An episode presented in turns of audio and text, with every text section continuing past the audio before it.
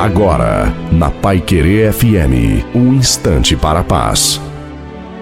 Olá, ouvintes da Pai Querer FM 98.9, eu sou o pastor Antônio Silva. Deus te abençoe, Deus te guarde, Deus te guie, Deus te ilumine.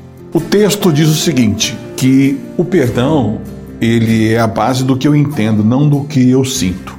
O sentimento, ele não perdoa, ele apenas maqueia o perdão dá uma versão nova, fake. Ah, eu vou perdoar você, mas não quero nem ouvir falar do seu nome.